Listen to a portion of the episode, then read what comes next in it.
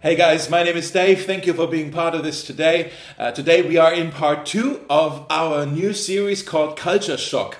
If you've missed last week when we had part one, I want to encourage you uh, go on YouTube or go on Spotify uh, and catch up on this message where we talked about stepping on new grounds. Uh, I think it's an important message that you need to hear. Uh, but today we're doing part two, and actually today and also in the coming weeks, the coming Sundays, we want to be looking at uh, different culture shocks together, different things or trends or uh, challenges, changes that the pandemic brought to us, or things that were accelerated by the pandemic, things that are, if you remember last week, that are giants that are in front of us, um, things that we need to be aware of. Uh, just so we can uh, be prepared, but also we need to be aware of as a church and think through okay, how are we to respond what is God calling us to do in light of this change or this this new phenomenon uh, that we now have um, in this in this world in this world that has changed so much by this pandemic? And so today, today we want to uh, start out with the first culture shock and it's simply this. Loneliness is everywhere loneliness is everywhere. And maybe you're saying, hold on, Dave, that's not really that shocking. That's not really that surprising because we had loneliness before the pandemic. And of course, you're right. Uh, we had loneliness in Berlin has always been a, a massive issue before the pandemic. Um, I read the statistic that one out of three people in Berlin, one out of three would say, I don't have any friends in my life. So that's before the pandemic already. You would have every third person you meet um, would say, I don't really have friends in my life. I feel lonely. Um, but now that has been accelerated like crazy throughout this pandemic, that now in 2021, 65% of young adults in Berlin say, I feel more isolated, I feel more lonely now than before the pandemic, than, than 2019 just in this you know obviously we know why that happened you know in, in this in this time now. We've all had to social distance from each other. We've all had to cut down on our contacts. And of course our social life has suffered uh, because of all the limitations and all the restrictions. And so many people are suffering now from loneliness. Loneliness now is everywhere. I was talking to one person. Uh, he, he said to me that I, uh, he said it feels like i'm drowning in loneliness and then he admitted something to me that he felt so embarrassed to share but it really it broke my heart. He said sometimes i i hug my own clothes in my cupboard just so it feels like i'm having human contact. Isn't that incredibly heartbreaking that there's a guy who's so lonely he's hugging his own clothes just to feel like he's with other people Jessica from our church, she wrote something on her Instagram a few weeks ago. I've asked her if I could share this, and um, and I just want to read it out. She she wrote about the isolation that she's experiencing, and um, she said, uh, "It's quiet when I go to bed. It's quiet when I get up. It's quiet when I work. It's quiet when I have free time. But I'm filling my free time with more work just to get my just to keep myself busy." I'm lying in the bathtub for hours staring at the ceiling. I'm drinking red wine on the sofa for nights on end staring at the wall. I'm trying out online dating because I'm afraid that this will be my forever normal. I get sad when I open up my Instagram and I'm confronted with the family life of others. I'm sitting motionless at my piano because I don't even know what to play anymore. Maybe this sounds familiar to you too. I'm sure many of us are also dealing and struggling with feelings of isolation and loneliness. Loneliness is now everywhere, and it's shocking that it's everywhere. It's affecting so many people around us. And, um, you know, psychologists, they would. Uh, they would differentiate or they would they would say there's a social loneliness and there's an emotional loneliness social loneliness is where you look at the quantity of relationships that you have. And so, social loneliness or isolation means someone has very little or none uh, social contacts or relationships with other people. Emotional loneliness doesn't look at the quantity but the quality of those relationships. Because we need to also be real about this. It is possible, would you agree? It is possible to be lonely in a group of friends. It is possible to feel lonely uh, in a team at work it is possible to feel lonely in a marriage. Loneliness, loneliness is not just incredibly sad, it is also incredibly dangerous. Guys, seriously, there's, there's, it affects our health in dramatic ways. There's, there's studies that prove this, how loneliness can cause um, mental struggles, you know, like depression or even dementia or, or heart problems. Uh, it really is a risk uh, to our health. It is, it is uh, it's more dangerous um, than alcohol. Loneliness, it, it kills more people than alcohol. That's how serious this is. Now, the Bible is so clear that we were not meant to live life by ourselves. We were created to live in community, to live in a collective. That's how we flourish. God says in His Word, it's not good for man to be alone. And so, God, I think God's heart is breaking when He sees the, this loneliness epidemic uh, that is all around us now. I, I, think God's heart is breaking because He said, that's, that's not what I have in mind for you, for you to be all by yourself. That's not how we are wired, that's not how we are created. And God has a solution. Did you know this? God has a solution for the loneliness problem. Uh, he has an antidote to it. And we read about it in Psalm 68, verse 6, where, God, where it says, God sets the lonely in families. Now let that sink in for a moment here. God sets the lonely in families. That's the gospel in one sentence. God sets the lonely in families. That's a summary of the Bible. That's the heart of God he sets the lonely in families. And we can see this heart of God also in the passage that we have today. Uh, we already, just now, before we went to the breakout room, we already heard um, the passage read to us in Isaiah chapter 54. It's a bit of a strange text, right? Isaiah 54. It's a promise that was given to the people of Israel when they were in exile in Babylon. Uh, it was given to the people of Israel then, and Israel, or the people of Israel, they are being addressed by God through the prophet. They are being addressed as a lonely, barren woman.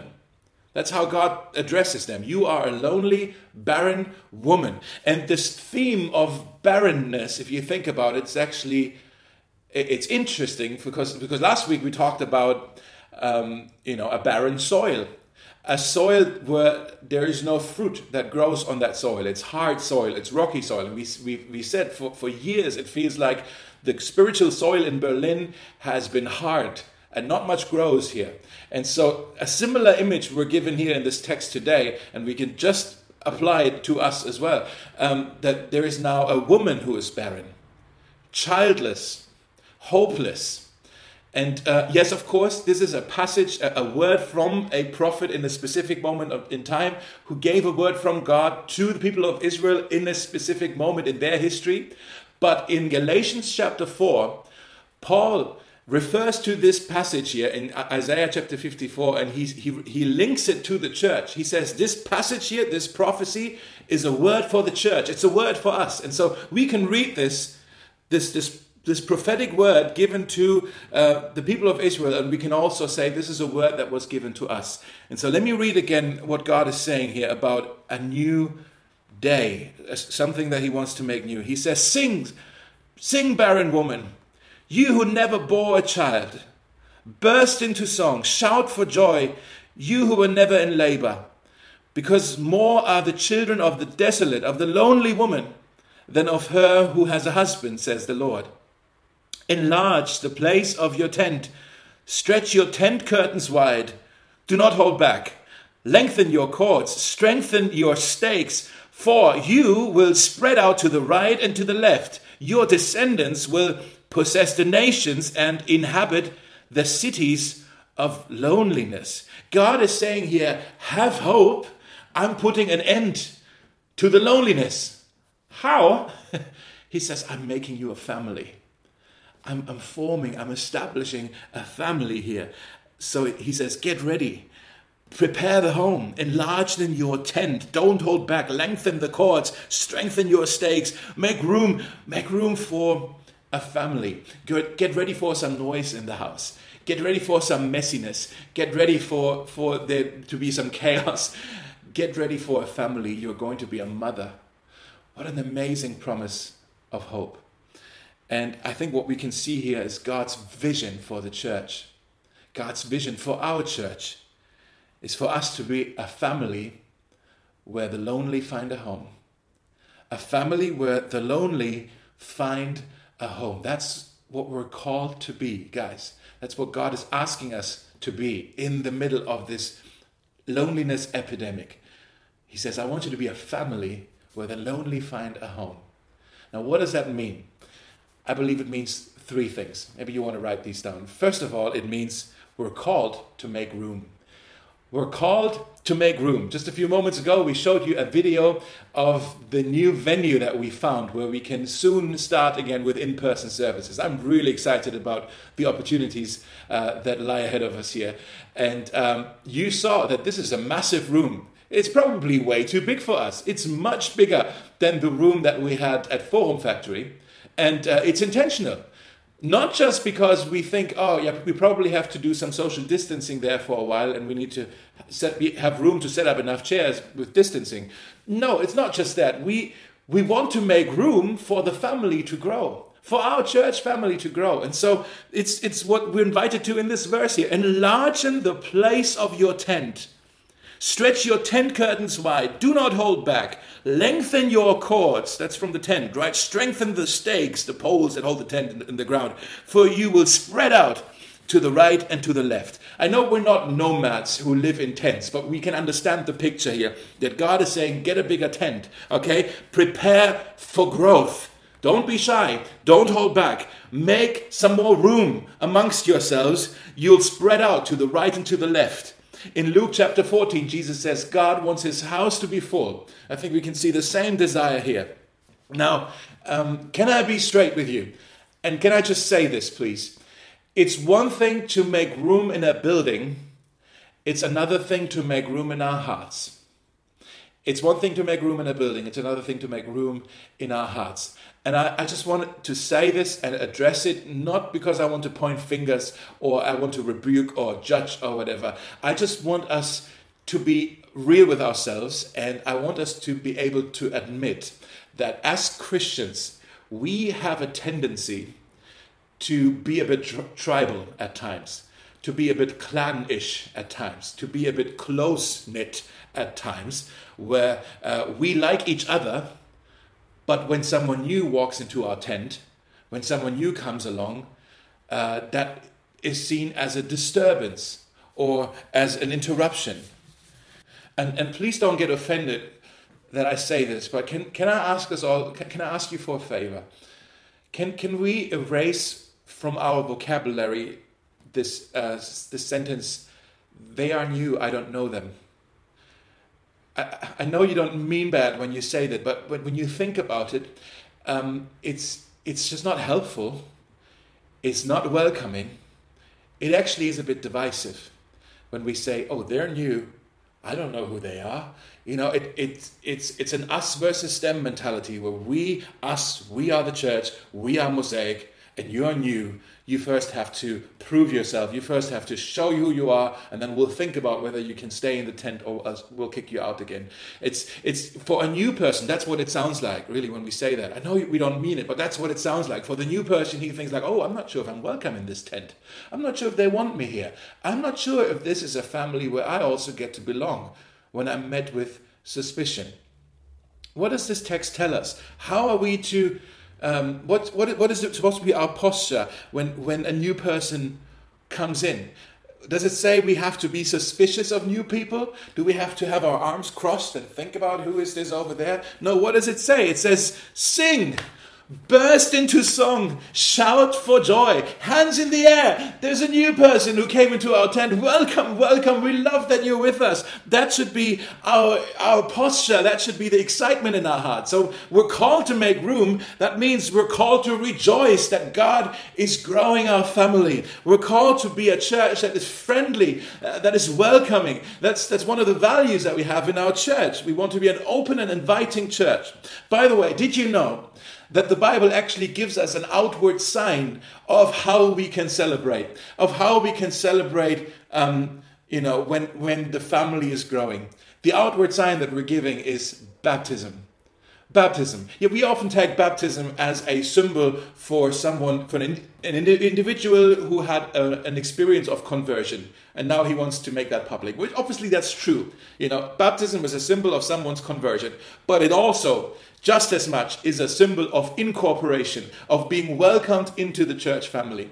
And I just want to say this. I know it's getting summer now. We're still kind of not really sure yet how we're going to do service now with outdoor or right straight to Heeresbäckerei. And I hope we'll have clarity soon on this. Uh, but I hope that at some point this summer, hopefully soon, we can have a baptism service. Maybe somewhere outside in a lake or at Spree River or somewhere. Or, or we set up a pool somewhere in a park or something we would love to have a baptism service. And maybe you have been thinking about being baptized. Maybe you've been thinking about it for a while. Maybe you haven't thought about it at all yet. Or maybe you have been baptized like me. I was baptized as a baby, and, uh, and, uh, and that's great. But maybe you're thinking, can I be baptized again? I just want to say if you have questions on baptism, if you want to explore this more, if you want to find out what that actually is and what that means, I would love really, I would love to talk to you. And I want to invite you to be baptized this summer. It would be an amazing celebration for us, really, to just rejoice, with sing for joy, burst into song. That's amazing. You're part of God's family. We want to celebrate that. Okay. So the first thing is we're, we're called um, to make room. The second thing is we're called to be family. We're called to be family with each other. We're not just making room to welcome guests we are welcoming family members. There's a huge difference. When a guest comes to your house, you're glad he's there, but you're also glad when he leaves again. But a family member, no, that's different. That's someone you're coming to stay. You're part of this. You live here now. You, are one of us. Um, in Ephesians 2:19, it says, "You are no longer strangers and outsiders. No, you are citizens along with all God's holy people. Citizens, that means you're a citizen in the kingdom.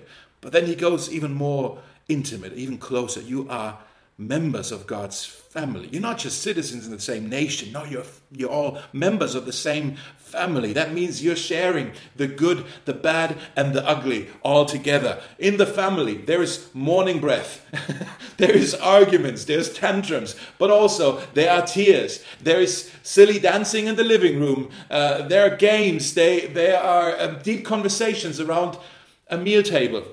We're called to be family. And again, guys, this is what God has in mind as the antidote, as the solution to the problem of loneliness. He wants people to experience family. Because what is it that lonely people crave the most? They're homesick. They, they crave a home. Maya Angelou, she, she wrote, The ache for home lives in all of us, the safe place where we can go as we are and not be questioned. What is that? A home. It is a place where you are loved and accepted. Where you are loved and acceptance. Those two things, love and acceptance, that's what every person on the planet deep down is longing for. Every person who experiences loneliness is experiencing the loneliness because of a lack of love and acceptance. When you experience love and acceptance, you don't experience loneliness anymore. You see what I mean? Love and acceptance, those two things are two things that Jesus commanded the church to be, to live. Love and acceptance. Let me show you. In John chapter 13, Jesus says, By this everyone will know that you are my disciples if you sing the latest worship songs. Oh, no, it doesn't say that. If you post Bible verses on Instagram. No, it doesn't say that either. If you love God, no, it doesn't even say that. What does it say? If you love one another. That's how people will know that you are my disciples if you love one another. We're called to be family. That means we're called to love each other. You know, sometimes we ask this question how, how can we in the 21st century make the church a bit more relevant and attractive to people? I think let's just do this. Let's love each other. Let's be whatever it is that the world hungers for the most a family, a loving family. When, when we are a loving family, we could not be more relevant. We could not be more relevant. Let me tell you a secret loving churches grow. Maybe not a secret, maybe it's obvious. But I'm, I'm fascinated and I, I spend time studying churches and movements, not just here in Germany or in Europe, but around the world, where God seems to be on the move. churches that are growing. It seems like the, the one common denominator that they have in common is that they, they love well. They love each other and they love the people that join them. And it is so attractive. Uh, love is so attractive. It's uh, in Berlin. Would you agree that Berlin is starving for love? If we learn how to do this, guys, we will explode. We will have to close the, close the doors to keep people out because so many people will want to, want to come and be part of this. Um, we're called to be a family, which means uh, it's a place of love, but also the second thing, right? Love and acceptance. We're also called to be a place of acceptance. And Paul says in Romans 15, he says, Accept each other just as Christ has accepted you, so that God will be given glory. What is he saying? Accepting is a form of worship. It honors God. God will be given glory.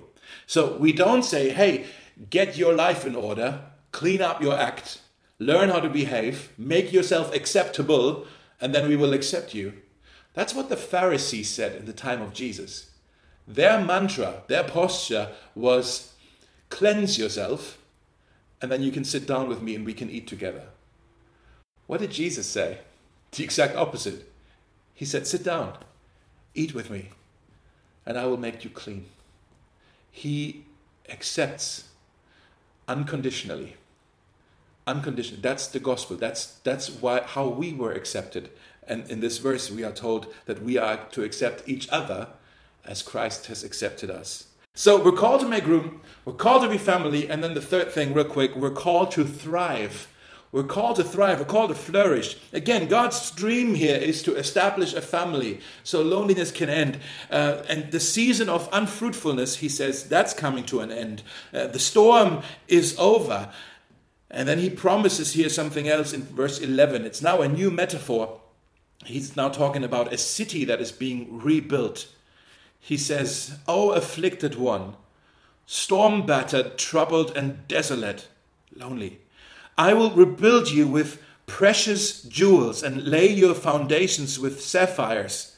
That's we love that because our name is mosaic, right? Like, ooh, jewels, precious stones. I like that. I will make your towers of sparkling rubies, your gates of shining gems, and your walls of precious stones. It's a beautiful image. He says, after the storm, the city will be rebuilt with, with precious stones. That means even after this corona storm, I believe God is saying, I will rebuild everything that you have lost, everything that is in ruins, everything that has crumbled away, everything that's been falling apart. God is saying, I will rebuild it all. Man, I don't know who needs to hear this right now. I think this is a word for someone. Uh, where maybe you're saying, man, it feels like my church has been falling apart in the last year or so, or my, especially maybe you're saying mm, because of that, my, my spiritual life feels like it's it's falling apart. I'm hanging on by a thread here. It's it's all crumbled. It's all falling apart. It, there's not much left. But God is saying, I will restore. I will renew. I will renovate, I will reconstruct, I will, I will recover it all. You will get it all back. And I will rebuild it with precious stones. What does that mean when God says, I will rebuild it with precious stones? I think it means two things. First of all, I think he's saying, I'll rebuild it in a way uh, that you never could. Uh, if you would rebuild it, it would just be rocks. But if I will rebuild it, I will rebuild it with precious jewels. Uh, it will be more beautiful than before. That's what he's saying. And the second thing he's saying, when he says, I will build it with precious jewels, I think he's saying, I'll do it in a way that you know it's me, so that you won't be able to take any of the credit. the glory is mine, God says, and I'll do it in a way that you'll know it's me who's at work in your life. I haven't given up on you. I will rebuild it all, God says to you. Man, if you take nothing else from this message, maybe that's all you need to hear. When God says, Trust me, I can rebuild it all. Uh, in verse 13, he continues then uh, and he says, All your children, you know, these children that are now filling this tent, all your children will be taught by the Lord, and great will be their peace. In righteousness you will be established. What does that mean? All your children will be taught by the Lord. That means God has more He wants to show us. God has more He wants to reveal to us, more that He wants to teach us. We get to thrive not just because God is the rebuilder of our church, He also continues to be the revealer of all truth and all wisdom and all guidance and everything that we need. He wants to teach us. Yes, God wants to have a big family. I believe that. I have faith for a big family here at Mosaic. But he's saying that doesn't big family doesn't mean that any child will be neglected. Because sometimes that can happen in a big family. Oh, there's children there who are not being looked after. No, no, God says it, uh, it's my responsibility.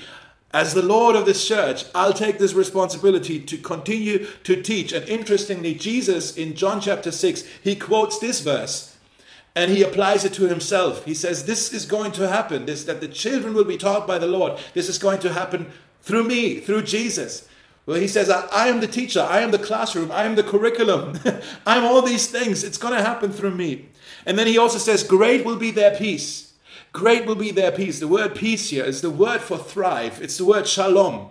It means more than just, just the absence of conflict. It's, it means, oh man, so many translations harmony, wholeness, uh, fruitfulness, blessing, freedom, joy, fullness, friendship. That's what shalom means, right? And then it continues, he says, In righteousness you will be established. In righteousness you will be established. And we may just read past this little sentence here, but this right here really is the game changer to our problem of loneliness. In righteousness you will be established. What does that mean? Well, let's now zoom out a little bit of this chapter and look at the context of where this chapter lies in the book of Isaiah. Because in the previous chapter, in Isaiah 53, it's a famous chapter, maybe you're familiar with it. Isaiah foretells something about what Jesus would do. He's talking about the suffering servant who would bring about salvation and then kind of in the order of the book. So that's Isaiah 53. He's talking about what this suffering servant would have to suffer.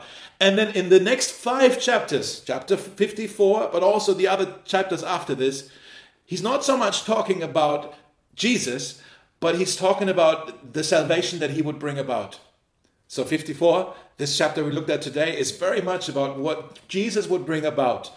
The promise of the church, a tent, a house that is full with descendants uh, who, who are taught by God, who, who are loved, who are family together. And, and so in, in Isaiah 53, we really have to go to this, to this chapter if you want to understand 54, if you know, that makes any sense. So in Isaiah 53, Isaiah talking about Jesus, the suffering servant, here's what he says about Jesus. There was nothing special or impressive about his appearance nothing we could see that would cause us to like him. He was despised and rejected, a man of sorrows, acquainted with deepest grief. We turned our backs on him and looked the other way. He was despised, and we did not care. What does that mean? Jesus experienced loneliness, utter loneliness. He knows what it's like to be lonely. Verse 4 It was our weaknesses he carried, our loneliness he carried. It was our sorrows that weighed him down. He chose to carry our loneliness, he took it upon himself. Why? Why would he do that? Well, we need to understand that our deepest loneliness is not our emotional or our social loneliness. Our deepest loneliness is a spiritual loneliness. It comes from separation from God. Because of our sin, we uh, are separated from God. We have distanced ourselves from God. Our sin has destroyed our relationship from God. And because this relationship is with God is, is broken, spiritually we are lonely. Spiritually we are all by ourselves. And that's why we have an ache in our souls. That's why we have, spiritually speaking, we feel a homesickness. That's why we are we can be compared to this desolate, barren woman in Isaiah 54. But Jesus says, enough with the loneliness. I'm putting an end to this. So he took our loneliness upon himself. And through that, because he took it from us, we can now be reconciled with God. Because Jesus took our loneliness upon himself, we can now again be reunited with God. We no longer have to die alone. We, uh, he sets the, the lonely in families. That, that's really the heart of the gospel. He sets the lonely in families. We get to be children of God again. And I think that's what it means when it says, in righteousness you will be established. That means you can be made right with God. You're right with God again, and that's the foundation. That's how you are being established. That means your ultimate loneliness, guys, your ultimate loneliness can end. You don't have to be alone. You don't have to die alone. You don't have to remain a lonely, barren woman. God says, I will establish you in righteousness. That means you can thrive, you can be united, you can be reconciled with me. And he says in verse 5 to this lonely woman who is being promised a family, he says, For your maker, your creator is your husband now. The Lord Almighty is his name, the Holy One of Israel. He is your Redeemer. He is called the God of all the earth. The Maker is your husband. That means no more separation. You're no longer by yourself. No more loneliness. You can be joined together with God like a husband and a wife are joined together. And what God said to Israel here I am your Redeemer, but also the God of all the earth. I think this is the same thing God wants to say to us as a church family. I am your Savior, I am your Redeemer, but I also want everyone in the whole earth, in the entire city, I want everyone to be saved. I want them all to be saved. The people in Berlin, God says, who are so lonely and who are far away from me, who are separated from me, I want to set them in this church family. That's my plan. I want to set them in this church family. So get ready, make room, strengthen the cords, okay? Lengthen the, the tent, okay? Make it bigger, enlarge in your tent, make room, make room in your hearts as well. I'm establishing my family here, God says. It's my answer to the loneliness, a family that will thrive.